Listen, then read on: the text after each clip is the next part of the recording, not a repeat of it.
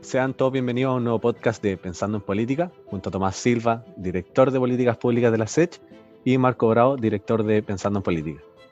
En nuestro programa anterior hablamos sobre las humanidades y la importancia que tienen en la sociedad. Y hoy nos gustaría hablar de las ciencias y su rol en la estrategia para un Chile de largo plazo. Para esto nos, acompaña Álvaro Fischer, quien es presidente del Consejo de Innovación para el Desarrollo. bienvenido Álvaro, muchas gracias por estar con nosotros. Hola, bueno, muchas gracias por la invitación. Álvaro, nos gustaría partir eh, hablando un poquito de los conceptos y, partir explicando en qué consiste el, Consejo Nacional de Innovación y, en qué estado está actualmente.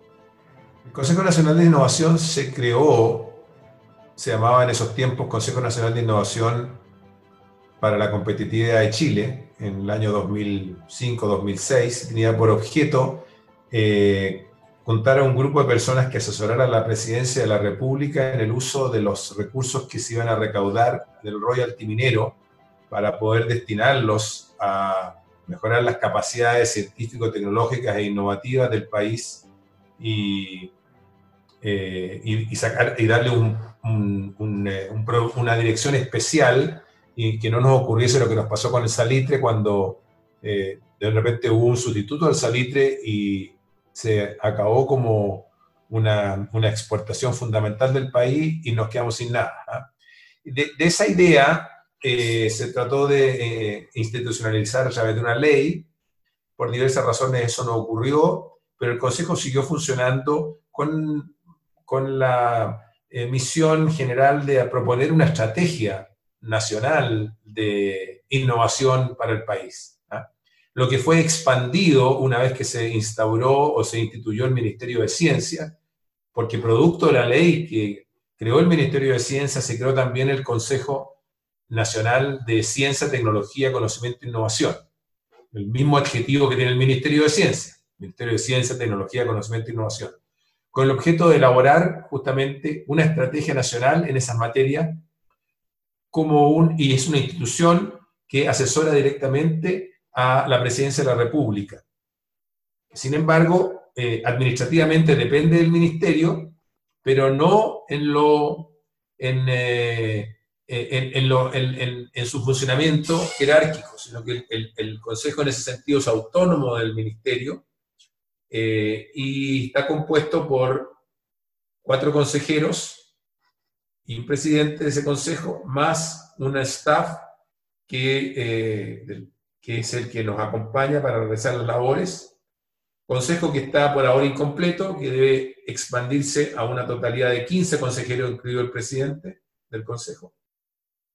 Y, esa es nuestra labor. La idea es que ese Consejo se va, renovando por mitades cada dos años, de manera que haya una cierta continuidad en el tiempo eh, a través de los distintos gobiernos y que presente una estrategia al inicio de cada periodo presidencial, ¿verdad? Para que en lo posible ese gobierno la implemente y a lo largo del tiempo va preparando una siguiente estrategia para que el siguiente gobierno también se encuentre con una versión actualizada de ella y así sucesivamente hacia el futuro.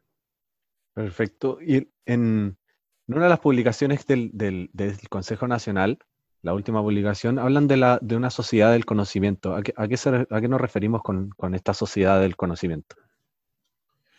Bueno, a la idea de que a medida que han ido transcurriendo los, digamos, eh, a través del proceso civilizatorio eh, que, que, en el cual estaba inmerso, digamos, nuestra especie, si ustedes quieren, desde los cazadores recolectores hasta ahora, eh, inicialmente el esfuerzo por obtener el sustento, digamos, la comida y el cobijo estaba basado mucho en, la fuerza, en el ingenio, en, eh, en, las capacidades para extraer directamente y muy cercanamente, sin mucha división del trabajo, los elementos necesarios para poder subsistir. Pero ese proceso ha ido, se ha ido modificando a medida que eh, las personas han ido aprendiendo a hacer cosas distintas, han ido intercambiando y han ido conociendo y, sistematizando el conocimiento que tienen sobre eh, el mundo. Y, entonces, eh, a lo largo del tiempo, el conocimiento va tomando un papel mucho más central en el funcionamiento de las sociedades.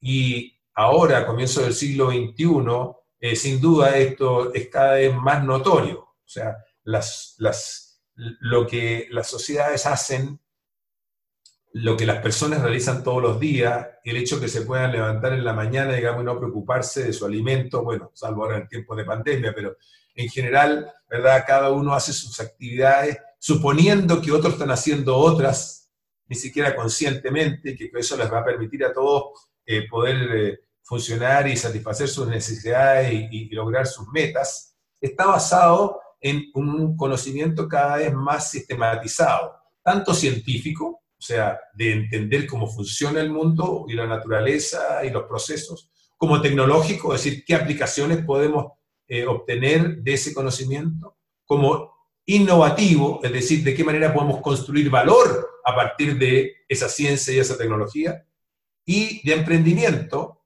que intenta implementar productivamente eh, todos los anteriores.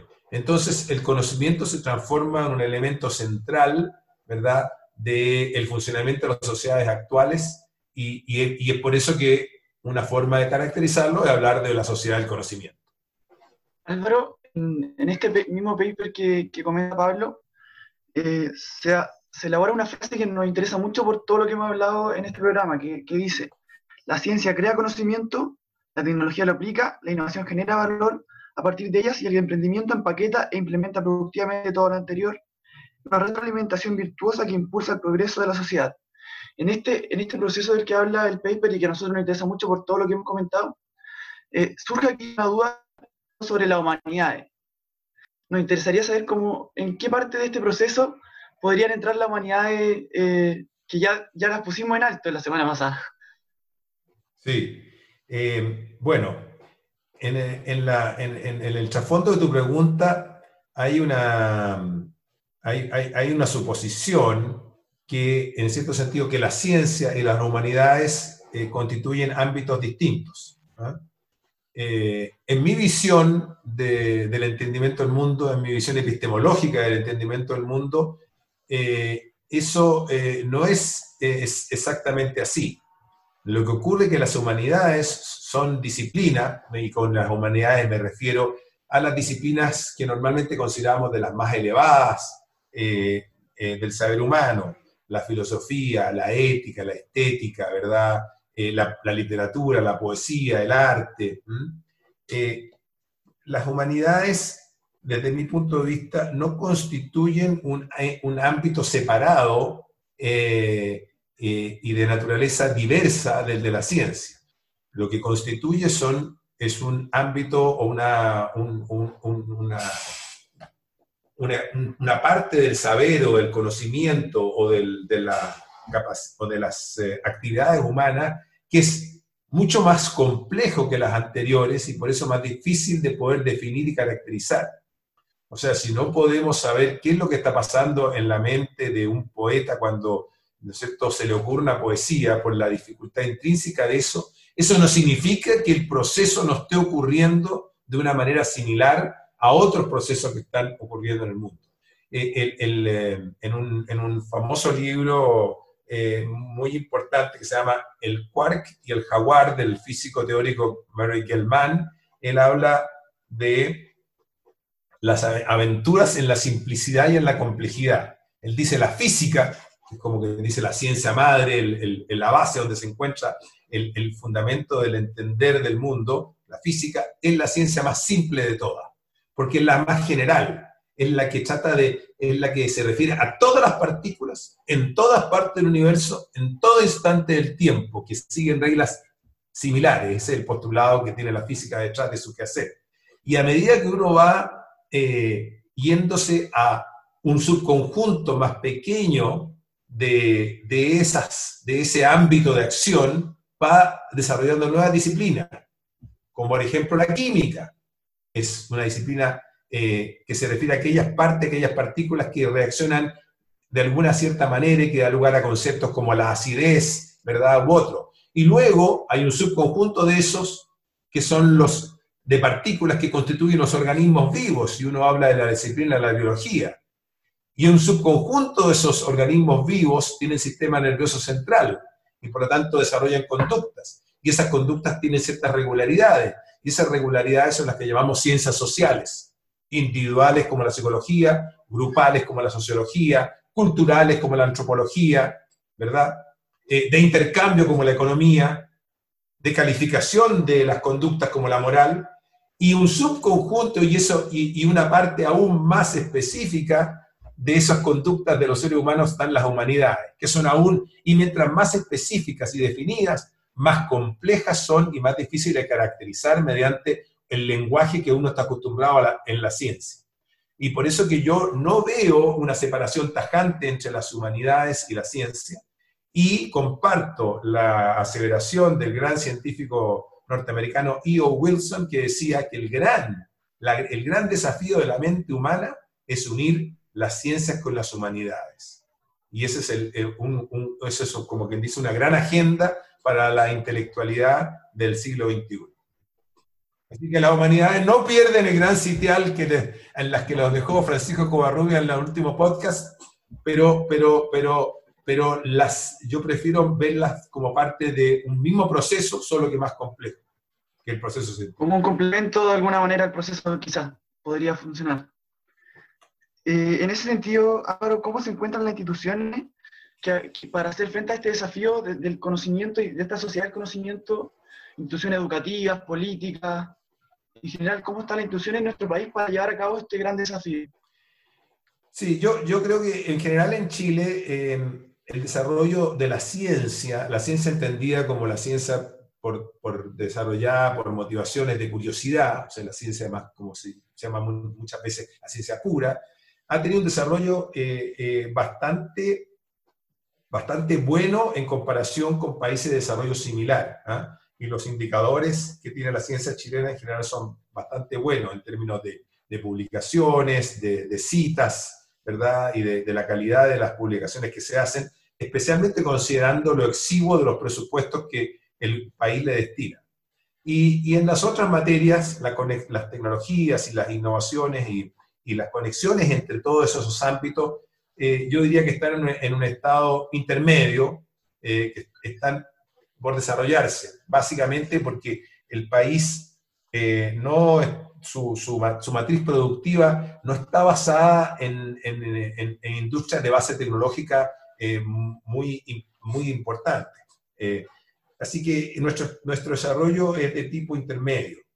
Eh, yo creo que el gran problema que tiene nuestro país para poder darle un impulso mayor a, todo este tipo de instituciones es la ausencia de convicción de su importancia. Ya sea por parte de quienes toman las decisiones, que aunque las consideren que es importante impulsarlas, llegado el minuto, ¿verdad? Eh, cuando se enfrentan a múltiples requerimientos de otro tipo, siempre hay otras prioridades que están antes que esta. O sea, no hay una convicción de la importancia de largo plazo que ellos tienen. Y los gobiernos, como son de corto plazo, no están tampoco naturalmente interesados en hacer un esfuerzo cuyos resultados no van a verlos ellos, ni los van a beneficiar a ellos, sino que se van a ver quizás varios gobiernos más adelante. Es el, tema, el famoso tema de la inconsistencia dinámica de estos, procesos. Y por lo tanto, nuestro, el gran desafío que tiene el país es eh, lograr convencer a las autoridades, pero también a la ciudadanía, de la importancia de la sociedad del conocimiento para su propio logro del bienestar futuro, para lograr sus anhelos, para lograr satisfacer sus necesidades o, buscar sus metas. Y, porque en el momento en que la sociedad como un todo se sienta motivada, entonces los políticos, la clase política, los parlamentos, los, los gobiernos, van a verse la necesidad de satisfacer esa esa aspiración de la población. Y por eso que nuestro white paper está un poco orientado en esa dirección. Yo creo que esa es la gran falencia que tiene hoy día el país. En, ese mismo eh, paper que mencionas, eh, habla de, cómo Chile tiene, tiene, un territorio vasto y bien, bien, bien diverso. ¿Qué rol pueden cumplir las regiones eh, en, este, en este desarrollo tecnológico que se busca? Bueno, en ese, en ese libro blanco, white paper que publicamos, eh, usamos, eh, como una manera de producir una autoimagen para la, para la ciudadanía, para la población chilena, pero también para los eh, extranjeros que miran a nuestro país, tratar de producir una autoimagen como un lugar o un territorio capaz de atraer eh, ciencia y tecnología de punta de clase mundial. Básicamente dado por el hecho que sus dos extremos, el extremo norte y el extremo sur, tienen características únicas e irrepetibles para ello. El norte sabemos, tiene los mejores cielos del mundo para la observación astronómica, tanto es así que a principios de esta década vamos a, vamos a lograr tener probablemente dos tercios de la capacidad de recolección de datos en observatorios del espectro óptico, ¿verdad? Eh, tenemos el desierto de Atacama, que es una, es una tremenda fuente de conocimiento científico para entender, dada lo, extremo de, sus, de su clima y de sus condiciones, cómo es que sobreviven diversos organismos que por esa razón se llaman extremófilos, y también porque tenemos la mejor eh, eh, energía solar o la mejor capacidad para producir energía solar en el desierto de Atacama. Todas esas características son atractores de ciencia y tecnología de clase mundial y todos los derivados de ella, el uso intensivo de Internet, de datos, de almacenamiento de datos, procesamiento de datos. Y en el sur están los ecosistemas más australes del mundo, con los bosques más australes del mundo, y la interconexión más potente entre mar y tierra eh, de los dos hemisferios. El hemisferio norte es, casi toda tierra y poca agua, el hemisferio sur es mucha agua y poca tierra. Y recién estamos dándonos cuenta de la importancia que tiene el mar en la creación no solamente de las corrientes marinas, las temperaturas, sino que del clima en general y por lo tanto entender de mejor manera cómo se constituye el cambio climático. Además de ser el extremo austral, una puerta de entrada a la Antártica, a la Antártica, que es un continente eh, eh, de 14 millones de kilómetros cuadrados, 19 veces el territorio, el, área, la superficie territorial eh, continental chilena, que está destinado, por acuerdo de todos los países, solo a la investigación científica y sin que nadie sea su dueño. Es decir, un experimento inédito del cual Punta Arenas es de manera natural su capital científica, por así decirlo, mundial. Entonces, estos dos extremos tienen estas características, que además son extremos que están instalados como lugares turísticos atractivos, ya en la imagen del, imaginario del mundo, de los turistas. Por lo tanto, tienen una capacidad tremenda para, para proyectarse ante, ante el país y ante el mundo como atractores y por lo tanto ser los impulsores de esta idea de que la ciencia y la tecnología no solamente son posibles, sino que son importantes para el desarrollo futuro del país. Álvaro, yo, yo lo quiero traer al, al tema del, del, rol de la innovación y el emprendimiento. Nosotros en ASECH nos encanta repetir estos datos, que son a, grandes rasgos, que, que decimos que el 98% de las empresas en Chile son pymes, que entregan el 50% del empleo y en tema de ventas solamente alcanzamos el 13% del PIB, versus el 2% de las empresas son las grandes empresas que entregan el otro 50% y en tema de ventas son el 87% de, del PIB. Entonces lo quería llevar al plano de la innovación y cómo la innovación podría ayudar a que estos datos cambien un poco y poder contribuir a que la pequeña empresa pase a ser mediana y que la mediana pase a ser grande.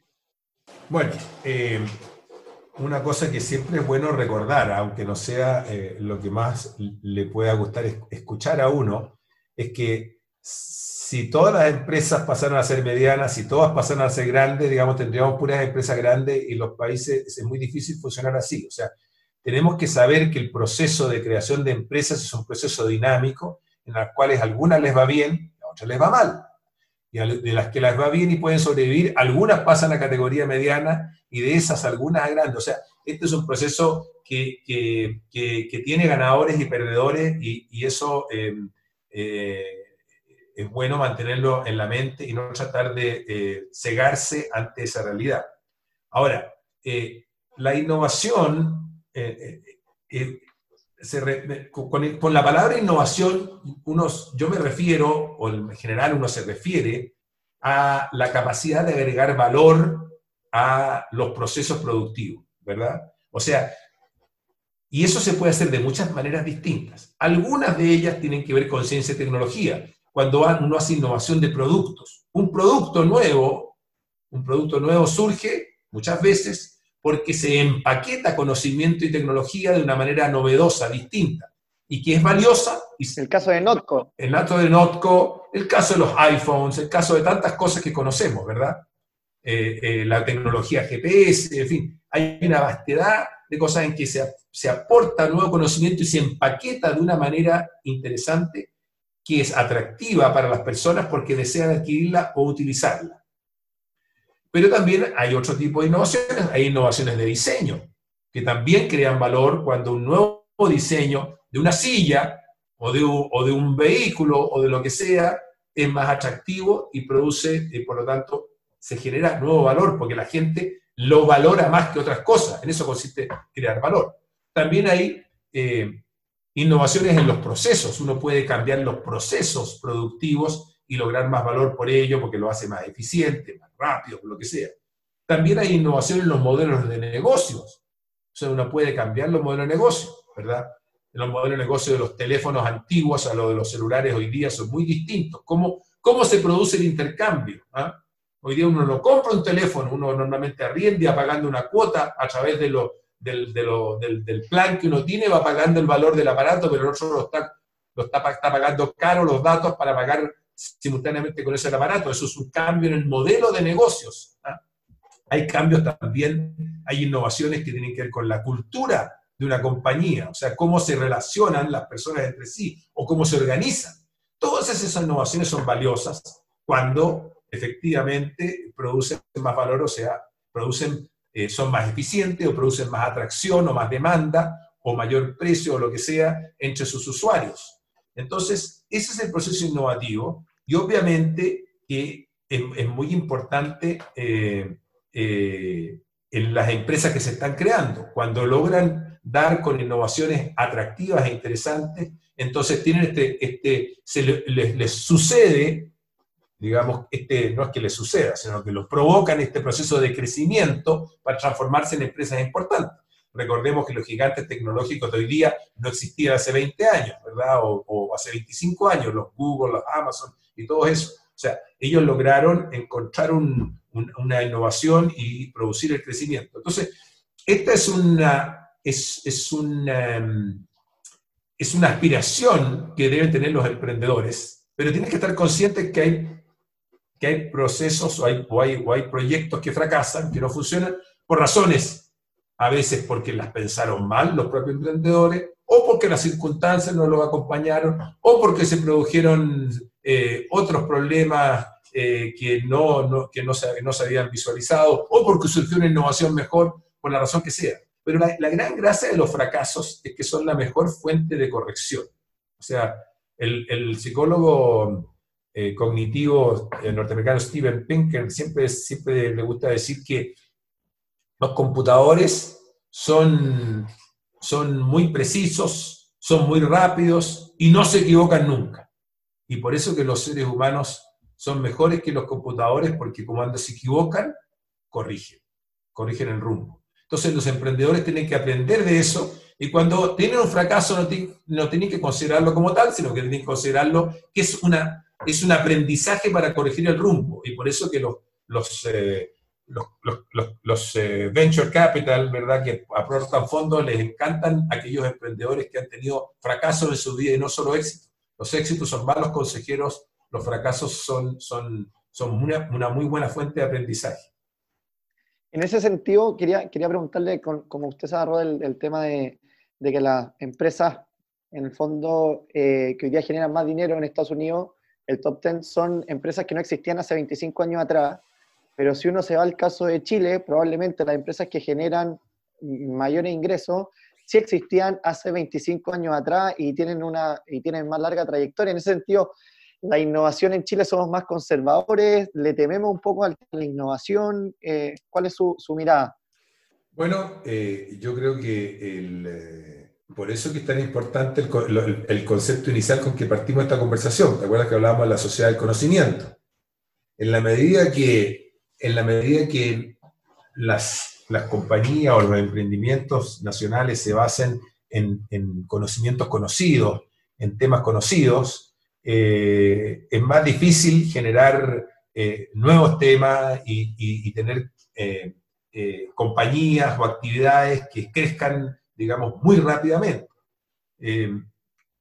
nosotros, por ejemplo, somos, tenemos la minería o los recursos naturales, una categoría de actividad muy importante en nuestro país, que en, muchos casos está basada en conocimientos que ya existen. Es cierto que todas ellas están siendo desafiadas por múltiples razones y tienen que estar haciendo innovaciones. La minería tiene que hacer innovaciones, tiene que acomodarse, ¿verdad?, a, los requerimientos ambientales nuevos que hay, a, relacionarse mejor con las comunidades, en fin, todas esas cosas las obligan a modificar. Pero, pero en la medida que, las, eh, que los emprendedores no incursionen o busquen no, eh, eh, áreas con, en que empaqueten conocimiento nuevo de alguna manera, conocimiento científico o conocimiento organizacional o de procesos, en fin, pueden ser de distintas maneras, entonces eh, vamos a estar un poquito, vamos a ser más rígidos en nuestra matriz productiva de lo que nos gustaría hacer. Y eso es un desafío justamente para los emprendedores que vengan. En ese sentido quería preguntarle ¿cómo describiría el ecosistema propicio para que se genere una industria con una base más tecnológica? ¿Y qué rol cumplen los emprendedores en dicho ecosistema propicio? Un ecosistema propicio tiene que tener todas las, todas las categorías de las que hemos estado hablando. Tiene que tener en los, los nodos que hacen ciencia pura, porque tiene que haber gente con la capacidad para generar conocimiento, para conectarse con el conocimiento que se está generando en otras partes, porque los, los ecosistemas nacionales siempre tienen que estar conectados, interconectados con el exterior, ¿verdad? Eh, tiene que haber el, otros nodos que hagan desarrollo en tecnología, o sea, que busquen aplicaciones para eso. Y si ustedes se fijan, la intención de un científico puro y la intención de un tecnólogo es distinta. Uno está creando conocimiento por el puro placer de, crearlo, y es muy importante, y otro está creando conocimiento con un foco, quiere aplicarlo para hacer algo, algo que sirva tiene que haber innovadores que busquen de qué manera estas dos cosas las, les puedo crear valor. ¿ah? Y, finalmente tiene que haber emprendedores que tomen este conocimiento y lo implementen productivamente con la fuerza, digamos, con las ganas, con el tesón con que los emprendedores normalmente acometen su tarea. Entonces, todas estas cuatro categorías tienen que estar representadas y para eso están las universidades, los centros de investigación, los centros basales, en fin, los, los venture capital, la Fundación Chile, ¿verdad? La SOFOFA cuando está impulsando estas cosas, el Consejo Nacional de Innovación, todo. Este podcast también forma parte cuando aborda estos temas, ¿verdad? Eh, eh, parte del ecosistema. Entonces, el ecosistema tiene que tener a todas estas categorías, pero para que los emprendedores la aprovechen y generen estas empresas tan que tienen esta capacidad de crecer tan rápidamente y transformarse en, importantes actores en el terreno no solamente nacional, sino que regional y mundial, tiene que haber esta disposición a, valorar la ciencia y la tecnología. Y en nuestro país, lamentablemente, siento que todavía no se ha producido eso. ¿Pasa por recursos también? Necesitamos recursos, pero los recursos no van a llegar mientras los gobiernos tengan otros lugares donde destinar esos recursos porque la gente lo está pidiendo para otras cosas mientras la población chilena no comprenda que es importante desarrollar la ciencia, la tecnología, la innovación, además del emprendimiento, entonces no vamos a tener nunca los recursos suficientes. Ahora, los recursos no basta con tirarlos, ¿ah? tienen que ser usados eficientemente. La otra cara de la medalla del caso chileno, en que siempre nos quejamos que invertimos tan poco, 0,36, 0,38% del PIB en CTI, eh, la otra cara de la medalla, digo, es que eh, los resultados son muy buenos para tan poca plata. Entonces el desafío no es solo destinarle más recursos, sino que destinarle más recursos sin perder calidad. Al revés, mejorando la calidad. ¿ah? Y ver un poco más qué está pasando en la medicina, pensando en el COVID y cómo se internalizan ahora los efectos de la pandemia que estamos viviendo, cómo cambia la estrategia quizá y, y o quizás puede ser hasta una oportunidad. Quería preguntarte más por ahí bueno, si, hay algo que ha eh, relevado esta pandemia, es la urgente necesidad de, profundizar y eh, el, eh, el, esfuerzo que hagan los países en ciencia, tecnología, innovación y emprendimiento. O sea, la, única manera... hay, dos, hay dos grandes ámbitos de combate a la pandemia, ¿verdad? Uno que es el ámbito farmacéutico-biológico y otro es el ámbito eh, de información digitalizado para poder saber quiénes son los que están enfermos y cómo aislarlos. En el ámbito biológico, es la ciencia y la tecnología las que están eh, en, la vanguardia del combate. Primero porque se logró identificar y secuenciar el virus en pocos días, en pocas semanas, creo que fueron una o dos semanas, estaba secuenciado el virus. Esa secuencia es, es crucial para poder determinar los marcadores biológicos que dan lugar a los kits de testeo, ya sea por la máquina PCR, necesaria para determinar si la persona tiene el virus en ese momento en el cuerpo, o para determinar los anticuerpos, ya sea los IgM, los IgG, que son los que indican si tuvo la enfermedad y hace cuánto tiempo. Todo eso, pura ciencia y tecnología. Y todo el esfuerzo gigantesco que se está haciendo hoy día de manera coordinada o competitiva para encontrar los antivirales y, los, eh, y las vacunas para, para combatirlo, también está basado en eso es hacer la única manera que tenemos para poder eh, combatir eficazmente la enfermedad. Y la otro gran esfuerzo es el no farmacéutico, que es el tratar de aislar a las poblaciones. Hay dos maneras de aislar a las poblaciones. O, frenamos todo y dejamos a todo el mundo paralizado, un, dos, tres, momia es, si nadie se mueve, ¿verdad? O lo hacemos parcializado, pero medio de la ruta que grandes grupos de poblaciones, o somos sofisticados y usamos ciencia y tecnología y entonces ubicamos, hacemos, testeamos a la población, los que están enfermos los aislamos, nos aseguramos que estén aislados, tenemos aplicaciones que permiten controlar dónde están y si se conectan con otros y a esos otros poder avisarle que tuvieron contacto con un infectado y así sucesivamente. Pero eso nuevamente es un esfuerzo científico-tecnológico, pero no solamente eso, sino que de innovación y emprendimiento, porque hay que, hay que hacer estas apps, hay que hacerlas funcionar, etc. Entonces, creo que yo, que si algo ha hecho la pandemia es darle la razón total a la idea que, nosotros proponemos de que el país tiene que incorporarse de manera plena a la sociedad del conocimiento para su desarrollo futuro y para, para combatir estas pandemias u otros problemas globales, como por ejemplo el cambio climático. El cambio climático solo lo vamos a poder combatir si usamos ciencia y tecnología e innovación para poder sustituir los combustibles fósiles. De otra manera, no va a ser posible, ¿verdad? Entonces, eh, eh, yo creo que esta es la gran lección que sacamos ¿ah? de esta pandemia. aprovechando que mencionaste la crisis climática, eh, considerando lo, grave que puede ser la crisis climática y el, y la creciente, el descrédito creciente que ha existido de la ciencia, ¿Cómo, cómo, cómo se puede abordar una estrategia a largo plazo que, que considere ese desarrollo sustentable eh, a la luz de, esta, de este como descrédito de ciencia que ha ido creciendo en ciertos lugares del planeta? Sí, eh, bueno, eh, el descrédito de, la, de, la, ciencia que se manifiesta de distintas maneras por algunas personas pertenecientes a las comillas humanidades, ¿ah? Que, que, tienen una cierta mirada distante de la ciencia, pero también por otras personas que son que con mucha facilidad caen en teorías conspirativas u otro tipo de cosas, por ejemplo, la gente que rechaza el uso de las vacunas, ¿verdad?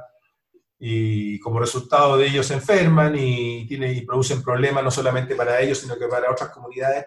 Yo tengo la impresión de que mm, ese descrédito de la ciencia eh, eh, eh, es, necesariamente pasajero, ¿ah? porque de partida, si vamos a ser exitosos en el, combate a la pandemia, eh, va a ser porque la ciencia lo logró, no porque lo lograron, digamos, las personas que se desentendieron de la ciencia.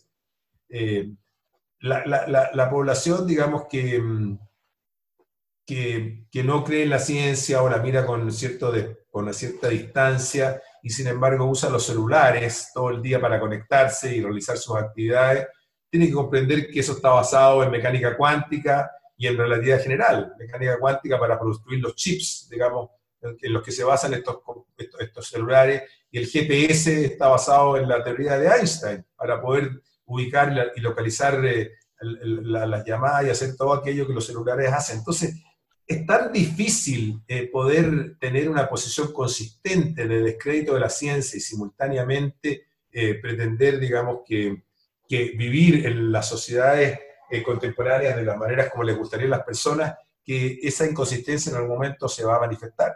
Ahora, es cierto, es cierto que a veces la ciencia, o quienes la practican, o quienes son tecnólogos, ingenieros, le dan un... Em, una certeza, una capacidad a la ciencia mayor de la que realmente tiene.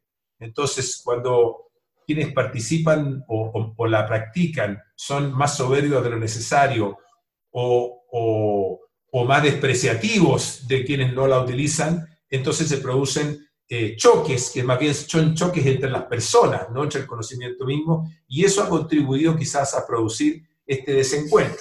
Pero me parece a mí que no hay forma de que tengamos una población a mediados del siglo XXI de 9 o 10 mil millones de personas que funcione coordinadamente y que puedan vivir con los estándares de vida que, a la que aspiran, si uno no se, no, no se hace cargo ni utiliza la ciencia y la tecnología para ello. Creo que eh, más o menos nos queda mucho más claro de que la ciencia, la tecnología, la innovación y obviamente el emprendimiento son parte de, un proceso fundamental para, para, el progreso de la sociedad. Creo que es importante que avancemos en, que estemos convencidos de que esto es importante y que, que, tiene que pasar a ser también una prioridad, sobre todo en los tiempos que vivimos. Em, Álvaro, te, vamos a ir cerrando el programa, te damos las gracias por haber estado con nosotros, por haber conversado, creo que pudimos aclarar bastante, bastantes conceptos y bastantes temas y, y nuevamente te agradecemos y esperamos poder compartir quizás en otro podcast contigo de, Pensando en Política. Muchas gracias. Bueno, gracias a ustedes y, solamente para cerrar, todo esto que hemos hablado no significa que, el arte, la música, la literatura sean parte fundamental a que alimenta nuestro espíritu, ¿ah? para que no quede la visión de un nerd solamente aquí en este programa. Es bueno que se junten, que hagan, que conversen. Bueno, y así nos despedimos y los esperamos a todos en un próximo podcast de Pensando en Política.